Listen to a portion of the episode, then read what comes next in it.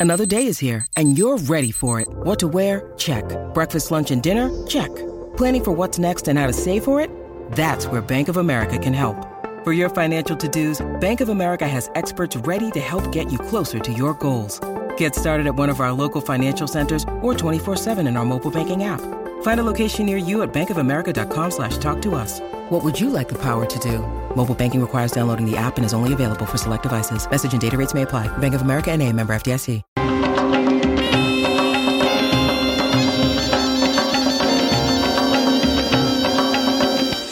Este es el Burj Khalifa. Es el edificio más alto del mundo. Tiene 163 pisos y es dos veces más alto que el Empire State Building y tres veces más alto que la Torre Eiffel. El peso total del hormigón para los cimientos del edificio es de 110.000 toneladas. Eso es como 2.200 Boeing 737, 50.000 camionetas o 69.000 hipopótamos. Se necesitaron 22 millones de horas humanas para construirlo. Eso significa que si tuvieras que construir el Burj Khalifa por tu cuenta, te llevaría unos 2.500 años hacerlo. Y ahora imagina que esa cosa enorme se hunde lentamente en la arena hasta que incluso su aguja está bajo tierra.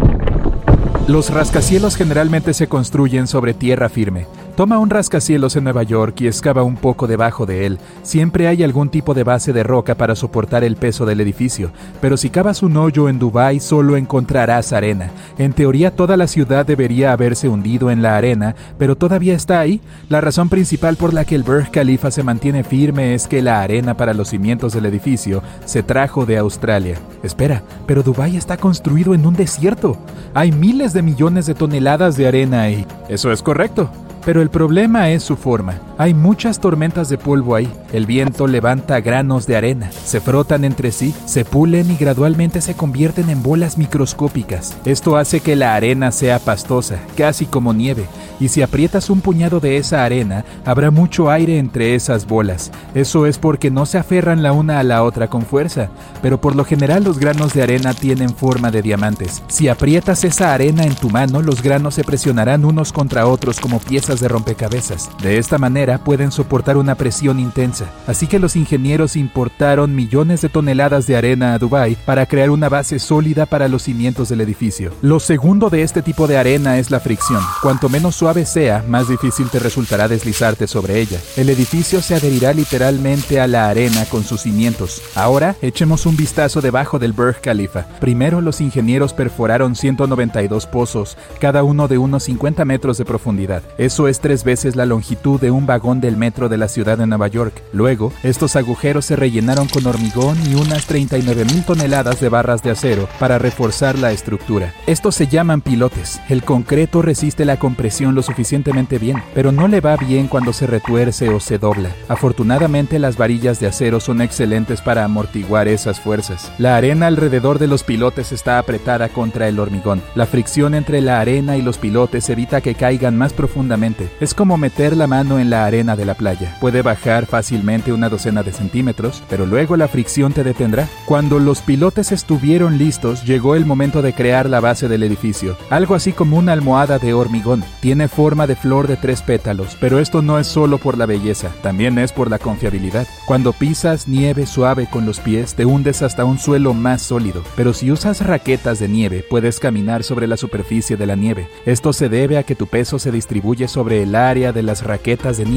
La forma de la base del Burj Khalifa tiene la misma función. Distribuye el peso de la construcción de manera uniforme para que el edificio no se hunda en la arena. Cuando la base estuvo lista, los trabajadores comenzaron a construir el edificio en sí. Vaya, sí que se mueve un poco. No te preocupes, se hace a propósito para que el rascacielos no se derrumbe. Si haces que la construcción sea demasiado rígida y no la dejas oscilar, en un momento dado una fuerte ráfaga de viento puede romperla en la base y caerá. Así que todos los rascacielos se hacen un poco flexibles. Cuando sopla el viento el rascacielos se inclina un poco.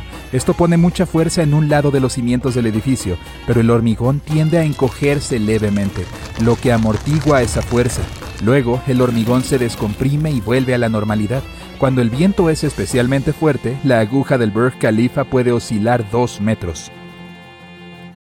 When you need mealtime inspiration, it's worth shopping Kroger, where you'll find over 30,000 mouthwatering choices that excite your inner foodie. And no matter what tasty choice you make, you'll enjoy our everyday low prices, plus extra ways to save, like digital coupons worth over $600 each week. You can also save up to $1 off per gallon at the pump with fuel points. More savings and more inspiring flavors make shopping Kroger worth it every time. Kroger, fresh for everyone. Fuel restrictions apply. Los arquitectos han tenido una idea aún más loca para Dubái.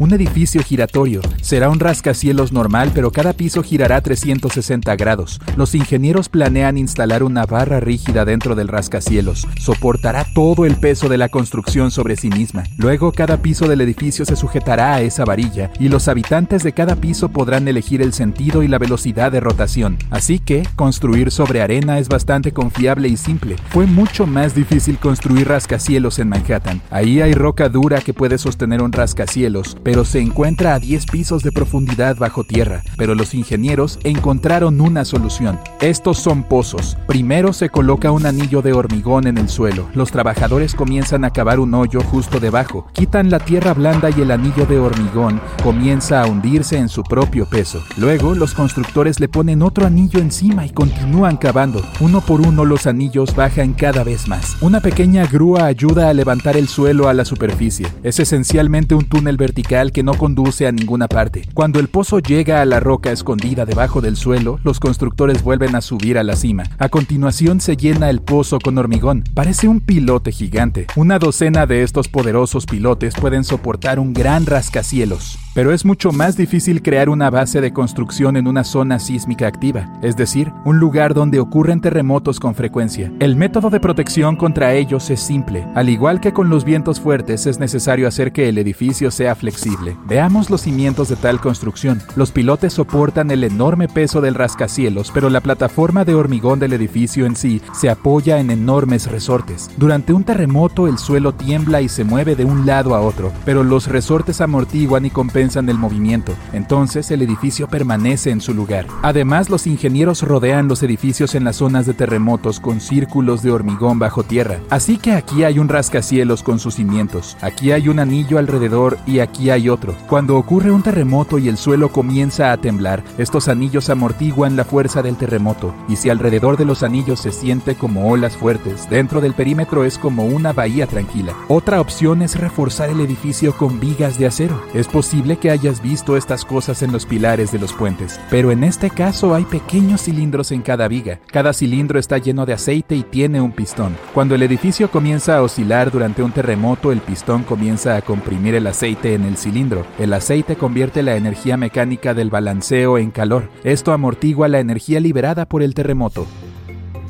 Y a veces los ingenieros tienen que construir un edificio en un lugar donde hay mucha agua en el suelo. Si perforas un agujero para un pilote y lo llenas con concreto, el agua lavará el cemento o evitará que se seque. En tales casos debes congelar esa agua. Para hacerlo los constructores hacen muchos agujeros pequeños en el sitio de construcción. Luego colocan tuberías en estos orificios y crean un sistema de tuberías conectadas. Hay un sistema de tuberías similar en tu refrigerador. Está escondido debajo del revestimiento interior. Ahora bombeamos un poco de nitrógeno líquido al interior. El agua emite su calor al nitrógeno líquido y comienza a congelarse.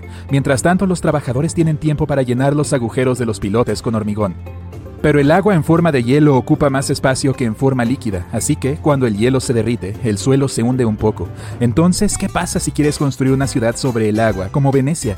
Entonces necesitarás pilotes largos. Los constructores de Venecia utilizaron unos de madera. Primero tenían que llegar al fondo de la laguna y luego se movieron unas cuantas docenas de centímetros más a través del suelo arcilloso suave hasta que llegaron a la roca dura. Los constructores colocaron tales pilotes alrededor del perímetro del futuro edificio y la construcción en sí fue hecha de tal manera manera que la mayor parte de su peso descansaba sobre las paredes exteriores. Si buceas bajo el agua en Venecia, verás cientos de miles de estos pilotes.